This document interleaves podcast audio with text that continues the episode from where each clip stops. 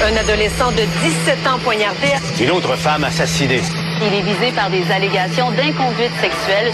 Les formations politiques s'arrachent le vote des familles. Comment faire fructifier votre argent sans risque? Savoir et comprendre les plus récentes nouvelles qui nous touchent. Tout savoir en 24 minutes. Avec Alexandre Morin-Villouellette et Mario Dumont. En manchette dans cet épisode, Kerry Price savait pour la tragédie de la Polytechnique finalement. Drôle de communication entre le groupe CH et le gardien vedette. La CAQ dépose son projet de loi sur l'abolition du serment au roi aujourd'hui. Rapport de la vérificatrice générale du Canada, Ottawa a payé des milliards en trop durant la pandémie. La Trump Organization reconnue coupable de fraude fiscale à New York. Tout savoir en 24 minutes. Tout savoir en 24 minutes.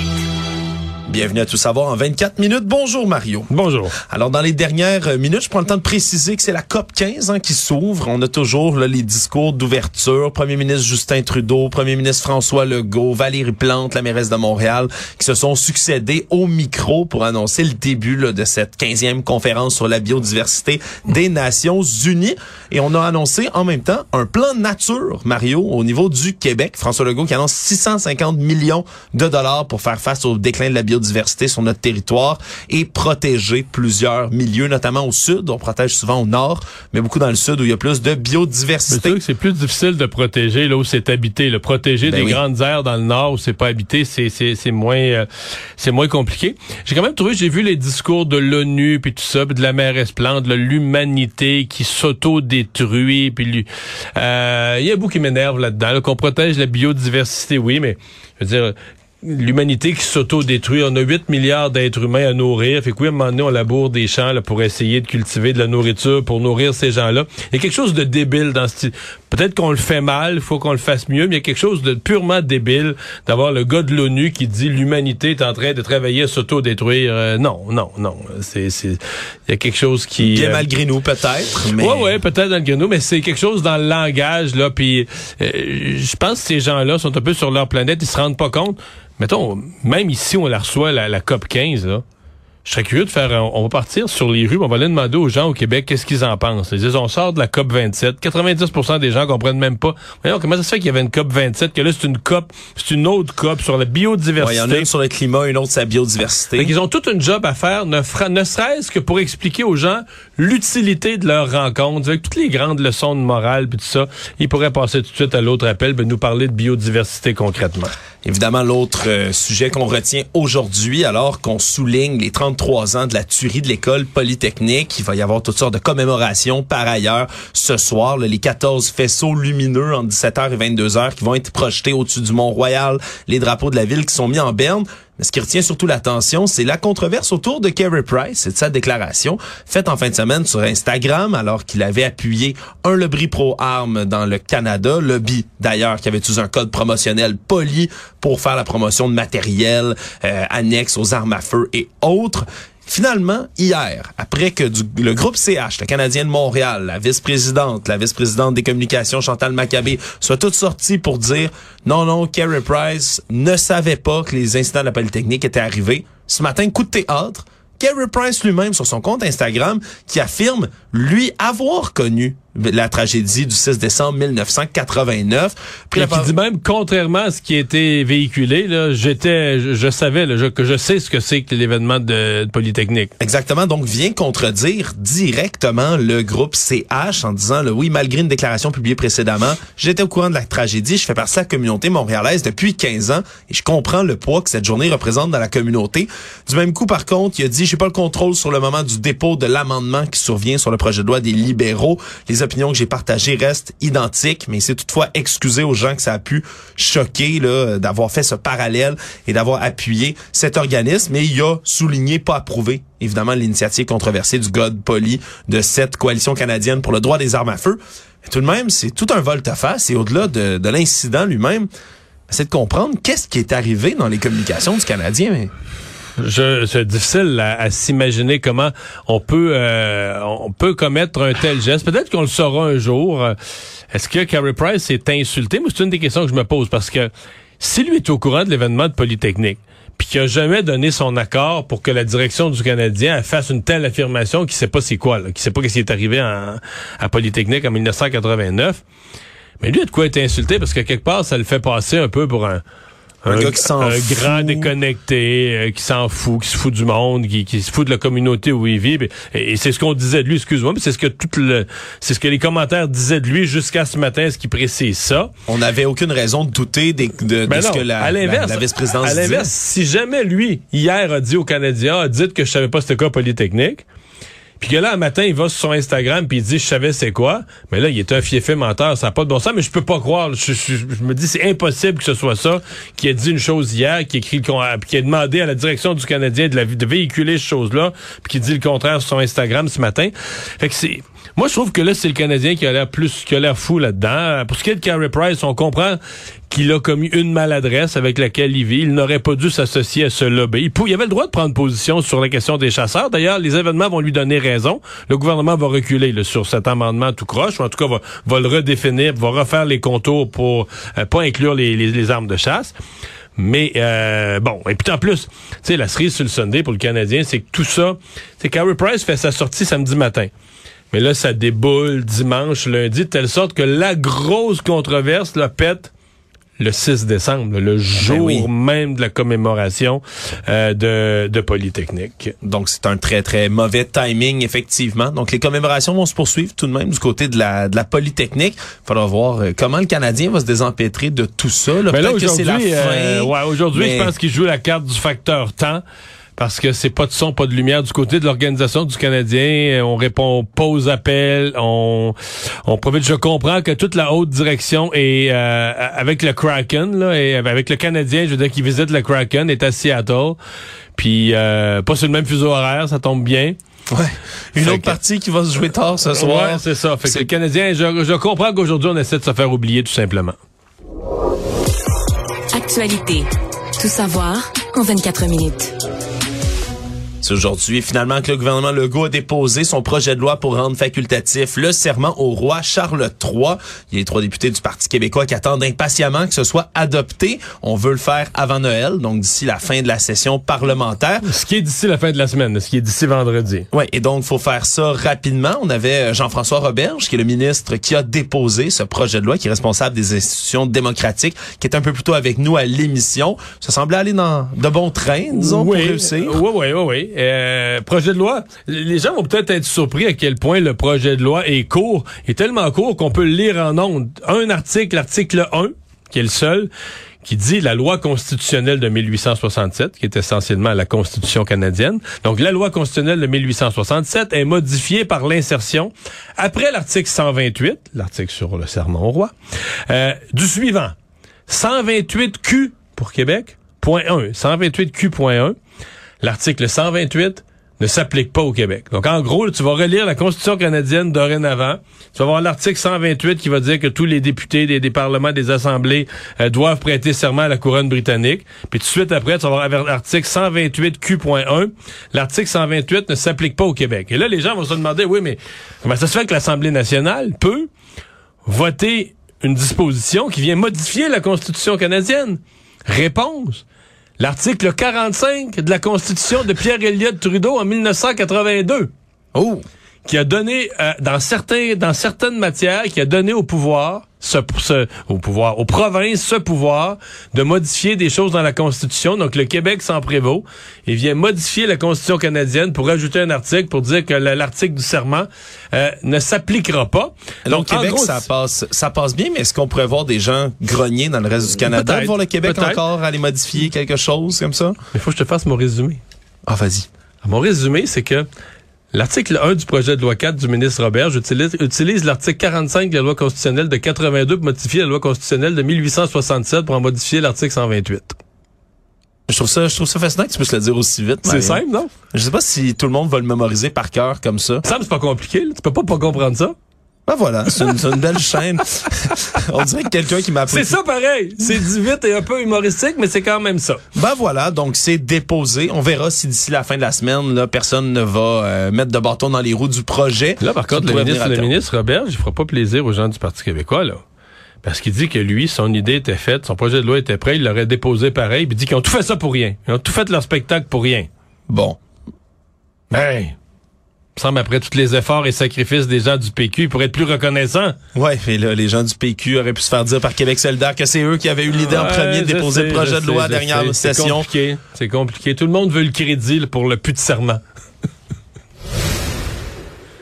Toujours en politique québécoise, les universités ont rejeté la demande du ministre de l'Éducation, Bernard Drainville, de faire un sursis pour les futurs profs qui échouent au test de français et donc qu'ils ne soient pas ralentis dans leur formation. Parce qu'en ce moment, les étudiants doivent présentement réussir le test de certification en français écrit, le fameux TECFE, avant leur troisième stage. C'est un stage qui survient habituellement au cours de la troisième année du bac et de 4 ans. passent pas l'examen, ça, ça, comme, ça interrompt le processus carrément. Ben oui, parce qu'on doit retarder le troisième stage parce qu'on n'a pas réussi le tech fait. Donc, tant qu'on n'a pas le troisième stage, on peut pas avoir l'autre stage qui vient après, puis on peut pas vraiment progresser dans tout ça. Mais on fait quoi pendant ce temps-là? On... Ouais, on essaie de faire du rattrapage. Je suis pas exactement dans le, secret des dieux. On travaille dans un restaurant et on fait du français par les soirs. J'essaie de comprendre. C'est 5 à 18 des étudiants sur les universités qui, doivent retarder donc ce stage-là. Moi, je suis d'accord qu'on laisse pas passer c'est pas euh, faut, faut régler ça le problème du français. Tu peux pas laisser passer des enseignants à leur donner leur diplôme puis ils savent pas écrire, là, ouais, Sauf que le président de l'association des doyens de faculté d'éducation du Québec, le Jean Bélanger, lui dit que c'est pas une solution en soi, que ça viendrait créer plutôt de nouveaux problèmes. On veut plutôt trouver des solutions pour aider le, le milieu scolaire, oui, à passer au travers de la pénurie d'enseignants, mais surtout on parle peut-être d'en changer les modalités qui entourent l'examen de français lui-même, le TECFE, dont le contenu fait déjà l'objet de critiques de la plupart de, des gens qui doivent le prendre. Et là, il y a des étudiants, eux, qui évidemment vont mal digérer du côté là des, des étudiants en enseignement, digèrent mal le fait, eux, d'être freinés dans tout ça quand on sait qu'en ce moment, il y a un nombre record d'enseignants qui sont non légalement qualifiés, qui ont été embauchés dans les écoles pour enseigner parce qu'il y a une pénurie et eux ont jamais eu à passer l'examen de français du tout. Ils peuvent enseigner en ce moment vu qu'une espèce de crise. Hein? Ouais, on peut comprendre le, la Vu réaction. de cet angle-là, c'est vrai que c'est spécial. On peut voir euh, la, réaction de cette injustice, mais malheureusement pour eux, ben, il n'y aura pas ce sursis. En attendant, il faudra trouver d'autres solutions là, du côté et du ministre et des universités. Tout savoir en 24 minutes alors que le ministre Christian Dubé ne cesse de faire des appels urgents pour trouver 5000 infirmières pour venir s'impliquer au service téléphonique 811. On dit infirmières, mais aussi des anciennes infirmières, celles à la mhm. retraite, etc. Mais en ce moment, il y a deux infirmières qui ont été exclues du processus d'embauche car elles ne maîtrisent pas assez bien l'anglais. Mario, c'est un des critères du 6 de Laval d'avoir un niveau d'anglais avancé qui est en place depuis octobre 2021. Et là, ces deux infirmières qui sont en invalidité. au moins au 6 de Laval, ils font pas d'hypocrisie sur l'anglicisation de Laval. Non, voilà. Et donc, comme on dit, ces, deux infirmières-là sont en invalidité temporaire après un accident, veulent répondre à la demande, mais parlent pas assez bien anglais. Sauf que je j'entendais quelqu'un dire que quand t'appelles, moi je l'ai pas fait là, un faites le 1, faites le 2 anglais français, on a juste à les mettre du côté français, je sais pas. Ben, ben voilà, c'est ce qu'on dénonce du côté du syndicat, c'est bien simple, on a simplement pesé sur un et vous allez parler à quelqu'un en français dans tous les cas. Ils seront pas avec aux deux avec le service en anglais. Pourquoi aurait-elle à parler en anglais? C'est une incohérence qui a été soulevée. On dit du côté du 6 de Laval qu'on veut adapter l'offre de service d'expression anglaise euh, de ce côté-là et donc revisiter le nombre de ressources disponibles assignées à cette clientèle. C'est l'explication qu'on fournit, mais c'est certain que c'est un peu incohérent en ce moment alors qu'on en cherche tellement de ces infirmières pour répondre au 811, mais surtout, il y en a des francophones qui attendent au 811 beaucoup, oui. la majorité? En francophone, ils attendent le 811. On est quand même, si on est capable de trier déjà d'avance pourquoi s'en priver, c'est une question qui reste en suspens. On verra si ces infirmières vont j'ai compris que j'aimerais que ça va changer. J'ai compris que c'est une question qui avait créé pas mal de tumulte à l'Assemblée nationale et même le ministre Christian Dubé avait pas l'air tellement de bonne humeur. Je pense qu'il l'a appris en même temps que tout le monde, il avait pas l'air tellement content. Le rapport de la vérificatrice générale du Canada, Karen Organ, est sorti, euh, est devenu public aujourd'hui, et on, y apprend que Ottawa aurait versé en trop près de 5 milliards en aide pandémique d'urgence. Comme confirmé qu'il y a 5 milliards versés vraiment trop. Mais ça serait seulement la pointe de l'iceberg. Selon la vérificatrice, c'est au moins 27 milliards de dollars que Ottawa aurait payé en trop, de manière probable. Donc, les paiements en trop, c'est 4,6 milliards au complet qui ont été versés.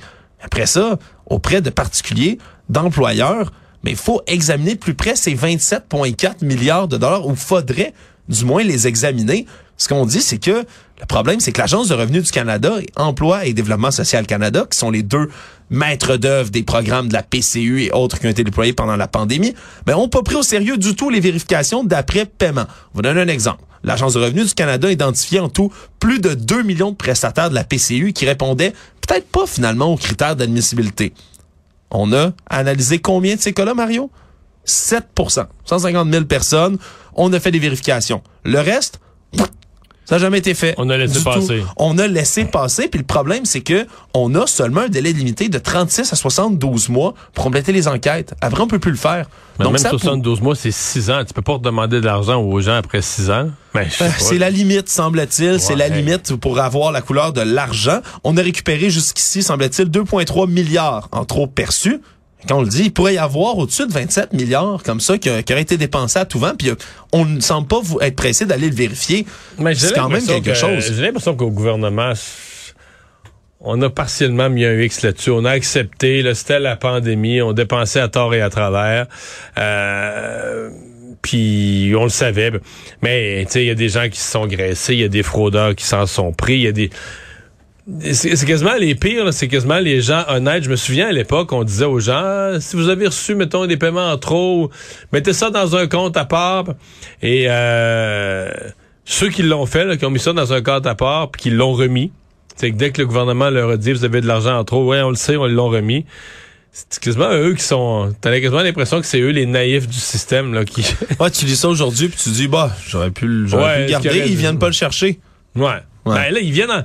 Officiellement, l'Agence de revenus du Canada est toujours à la course sur une coupe de milliards, mais combien de milliards ont été versés en trop? Puis là, on parle pas de verser à des gens qui en avaient pas besoin. Là. Il y a un paquet de gens qui ont reçu des sommes de PCU qui en avaient pas besoin du tout. Exactement. Et dans le même rapport également, on apprend aussi un rapport annexe qui été aussi rendu public aujourd'hui. On comprend que en tout là, il y a 169 millions de doses de vaccins qui ont été payées, achetées par le Canada entre décembre 2020 et mai 2022. Ce qu'on dit, c'est qu'il y a déjà un 13,6 millions de doses qui ont atteint leur date de péremption avant d'être données à d'autres pays comme on voulait le faire, et que là, il y a un nombre qui est encore indéterminé qui pourrait demeurer inutilisé d'ici la fin de l'année et périmé également. Donc, c'est vraiment beaucoup de doses de vaccins finalement qui ont été gaspillées par le Canada. Donc, de ce côté-là, on a vraiment voulu se le plus possible auprès de sept fabricants différents, d'avoir tous les vaccins pour tous les habitants du Canada. Au final, on va finir par en gaspiller pas mal aussi. Savoir et comprendre. Tout savoir en 24 minutes. La modératrice du débat des chefs en anglais, Sashi Curl, finalement, là, été discriminatoire euh, lorsqu'elle a posé la question, en fait. Elle n'a pas été euh, impartiale, pardonnez-moi, lorsqu'elle a dit que les lois que défendait Yves-François Blanchet étaient discriminatoires selon le conseil de presse. Donc, finalement, on a tranché. On se souviendra qu'elle avait posé une question extrêmement chargée lors du débat des chefs qui avait eu lieu en septembre 2021. fait parler plus d'elle que les animateurs, que les euh, débatteurs. Je veux dire, l'animatrice a, volé la vedette aux débatteurs là, ce jour-là. Ouais, les chefs avaient dû s'empêtrer dans les prochains jours, euh, les jours qui avaient suivi ce débat en septembre 2021 pour répondre à la question. On peut écouter la, la question en tant que telle qui avait fait là, euh, controverse. Mr. Blanchet, to you. You deny that Quebec has problems with racism, yet you defend legislation such as Bills 96 and 21, which marginalize religious minorities, Anglophones, and allophones. Quebec is recognized as a distinct society, but for those outside the province, please help them understand why your party also supports these discriminatory laws. Il y a au moins quatre endroits là-dedans où elle fait des expressions d'opinion, dont une, la pire probablement, où elle s'exprime pas en, sur des lois qu'elle dit discriminatoires et tout ça. Mais elle dit le, peuple du Québec, le Québec a des problèmes de racisme. C'est OK. Euh, Est-ce qu'elle aurait dit ça de l'Ontario, d'une autre province, en vertu de quoi lancer une patente comme ça en plein débat? C'était vraiment incroyable. Et c'est ce que le conseil de presse dit. Ça aurait pris un petit peu de temps quand même. Oui, c'est quand même un bon délai. Parce que moi, une phrase comme ça, d'après moi, d'après moi, là, t'étudies ça dans 24 heures, t'étudies pas mal la phrase. Un an et demi pour étudier une phrase, c'est beaucoup. Ouais, c'est tard aussi pour Elle doit être bien étudiée, la phrase, là. Elle a dû très bien être étudiée, c'est le cas de le dire. Puis ce qu'on rappelle du côté du conseil, c'est que ça, elle précise jamais si le racisme qu'elle qu'elle allègue a été démontré. là. Jamais elle dit c'est appuyé sur ci sur ça. Elle ne fait que qu'employer ces mots racisme et discriminatoire sur des lois sans qu'il y ait de faits avérés prouvés derrière les allégations qu'elle avance, surtout dans une question comme ça du débat des chefs. Quand on est modérateur, on est censé être Mais ce impartial. qui est fou, ce qui est fou, c'est qu'au Canada anglais, là, mettons à Toronto, là, les gens avaient rien vu de spécial dans cette question-là. Ouais, elle dit que le Québec, c'est raciste. Ouais, c'est ça, là. Puis euh, Ouais, les, lois sont discriminatoires, les lois du Québec. Mais euh, il y a personne à Toronto, mais qui a dit, mais voyons, qu'est-ce qu'elle dit là à propos du Québec? C'est personne. Ouais, ouais, elle a dit, elle a dit ce qu'on sait tous, là. Ça avait l'air euh, des faits divers, des faits divers, des évidences, là, comme euh, une banane est jaune, le ciel est bleu, puis la vie continue. Elle a juste dit que le Québec était raciste, puis ses lois étaient discriminatoires, puis tout ça. Tout est... Fait que c'est assez, euh, je sais pas, c'est c'était un drôle d'épisode, un an et demi, le conseil de presse qui tranche. Regarde, notre idée était faite, c'est correct, merci beaucoup. Économie.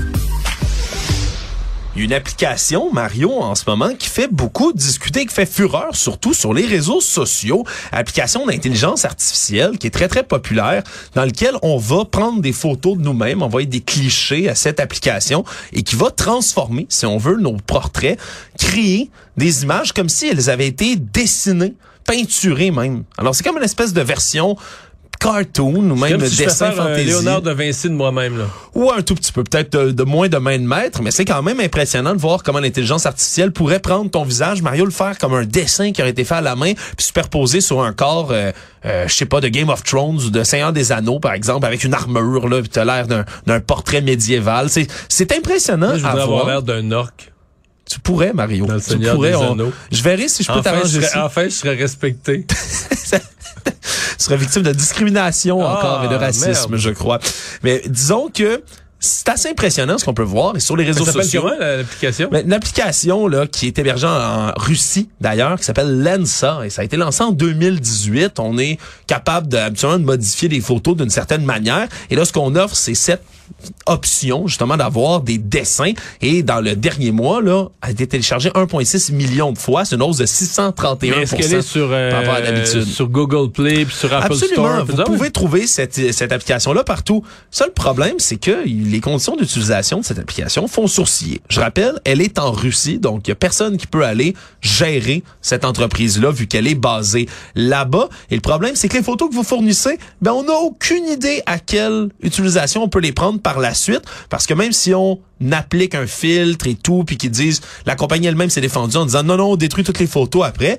Le problème, c'est que vos utilisations biométriques, là, les données quand même de votre visage, vos yeux, etc., ben tout ça est quand même enregistré, puis on n'a aucune idée dans les conditions d'utilisation à quelle fin ils peuvent bien le garder. Donc, on faut quand même oublier qu'il y a des que tu, peux organisations dans, tu peux te retrouver dans un portrait de famille de l'armée russe. Là. Ça se pourrait, surtout on pourrait, on pourrait utiliser là, quand même ces certaines données que vous transmettez dans vos images à de mauvaises fins, par exemple de la fraude en ligne ou autre.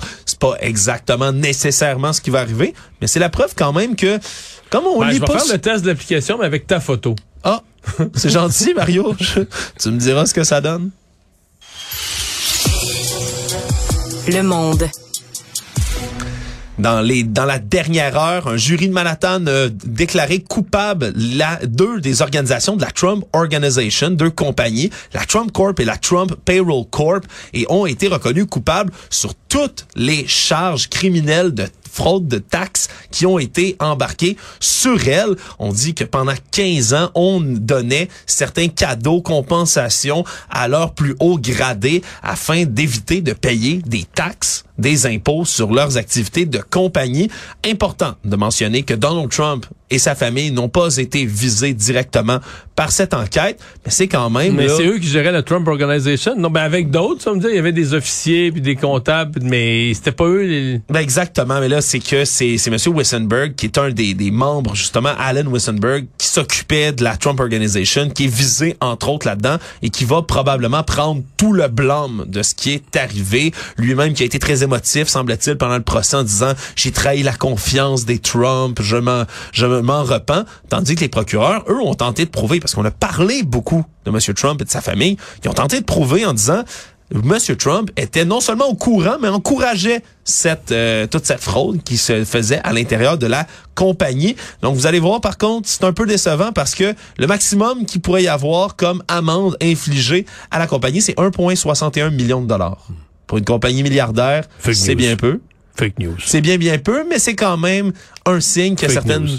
Ouais, c'est fake news Mario? Fake news. Bon, mais c'est une fausse nouvelle, tout le monde rentre chez nous. It's rigged. Fake It's news. rigged. Résumer l'actualité en 24 minutes, c'est mission accomplie.